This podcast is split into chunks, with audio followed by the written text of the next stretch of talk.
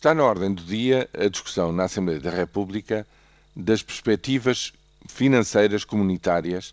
para os anos entre 2014 e 2020. São os sete anos do próximo quadro comunitário de apoio. E justamente o que está em discussão é qual é, digamos, a plataforma pela qual se vai bater Portugal numa situação particularmente difícil para os países ditos da coesão. São 15 neste momento entre os 27 Portugal faz parte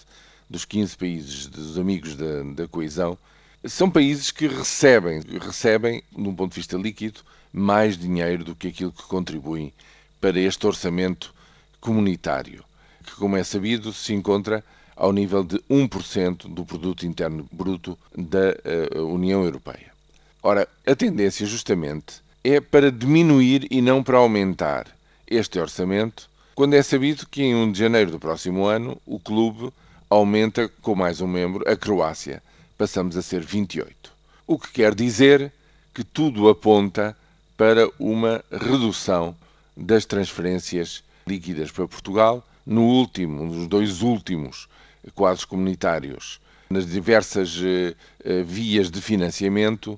dos diversos fundos, mas com grande preponderância para os fundos estruturais, Portugal tinha negociado 21.500 milhões de euros ao longo de cada septenato. Ora, parece impossível, ou pelo menos muito difícil, de manter sequer esta verba.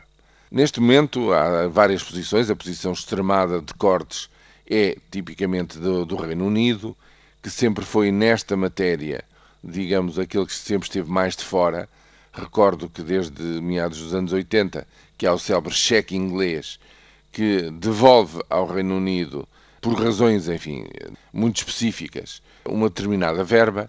para o seu orçamento nacional a partir do orçamento comunitário, mas dizia eu, os países doadores, aqueles que são contribuintes líquidos, no fundo discutem qual é o nível da redução do orçamento que é aceitável. O Parlamento Europeu tem outra posição, não deveria haver reduções, bem pelo contrário, na situação de recessão em que se encontra a zona euro, e ainda ontem tivemos a notícia de que a França no próximo ano também entra em recessão, portanto, numa situação em que a economia na Europa está a esfriar, justamente o apoio do orçamento comunitário era uma grande ajuda e uma grande necessidade, mas o que se discute são cortes de 75 mil, 80, 80 mil, até 100 mil milhões de euros em sete anos. Daí que eu preveja uma grande dificuldade e, no fundo, uma, um debate bastante inconclusivo, numa altura em que estas verbas, bem concentradas e bem investidas, têm um papel crucial para os próximos anos em termos de financiamento adequado da economia portuguesa.